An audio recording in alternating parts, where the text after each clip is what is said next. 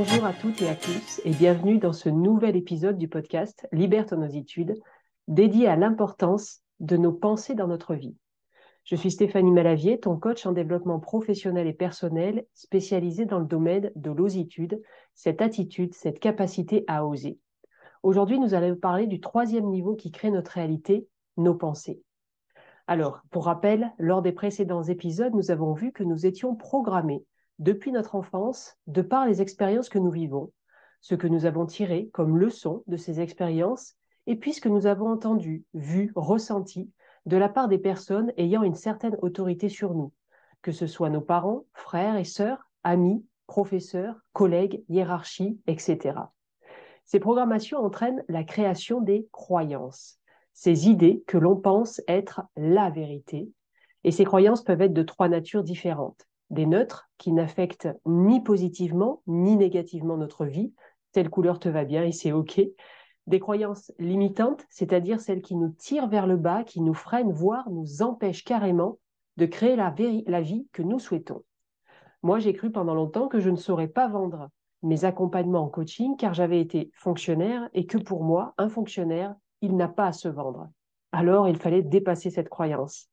Le dernier type de croyance, ce sont les croyances ressources c'est-à-dire celles qui nous boostent, nous permettent de développer notre potentiel, comme Antoine que j'ai accompagné pendant trois mois et qui a pris, qui a accepté la croyance qu'il pouvait passer du monde de vendeur de voitures au coaching de dirigeant.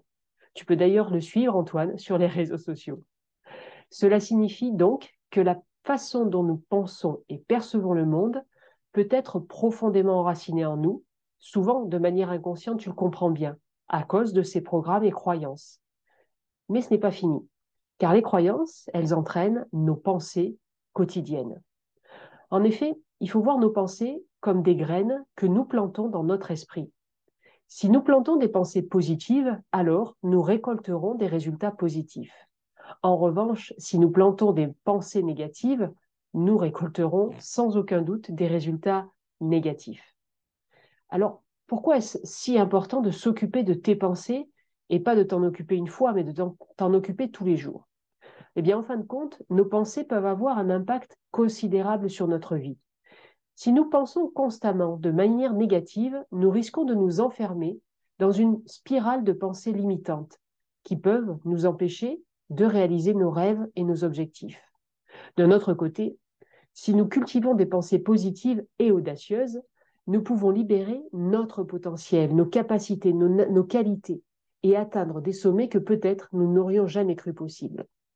Nos pensées sont donc très importantes car elles déterminent notre état d'esprit, nos émotions, nos actions, nos comportements. Si nous avons des pensées positives, nous serons plus motivés, plus confiants et plus heureux.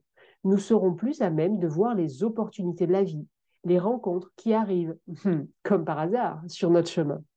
En revanche, si nous avons des pensées négatives, nous serons plus stressés, plus anxieux, plus déprimés, moins investis dans notre vie. En fait, c'est comme si nous mettions des lunettes de soleil quasiment opaques avec en plus des œillères. Tu vois le genre Il faut savoir que nous avons plus de 60 000 pensées par jour.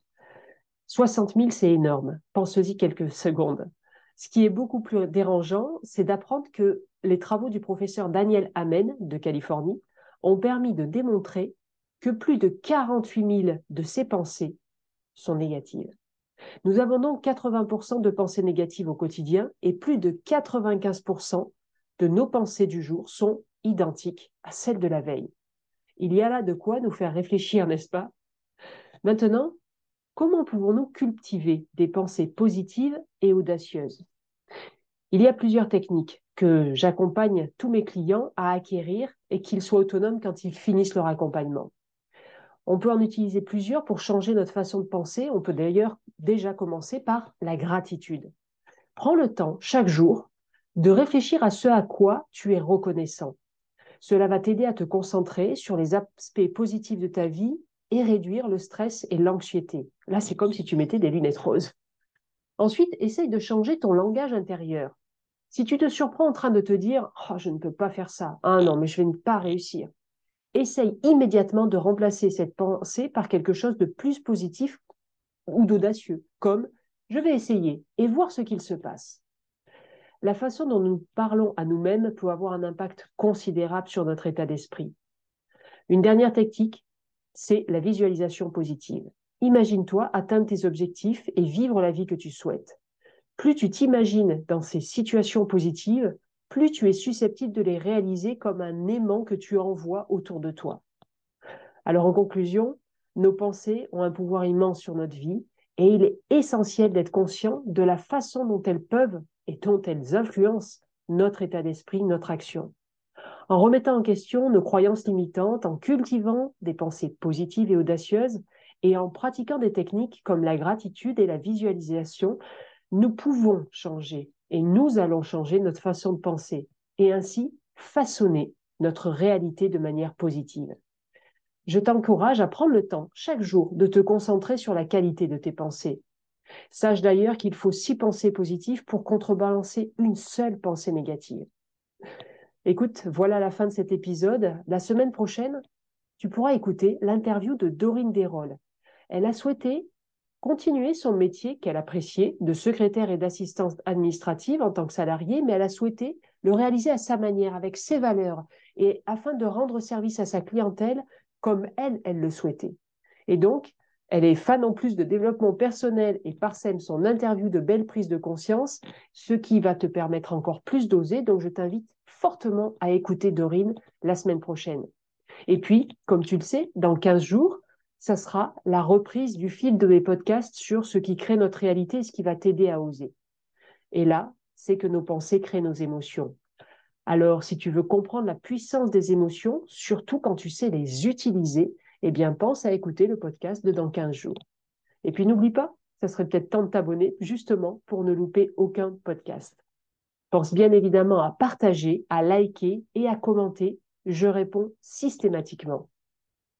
Et tu le sais, prends soin de toi.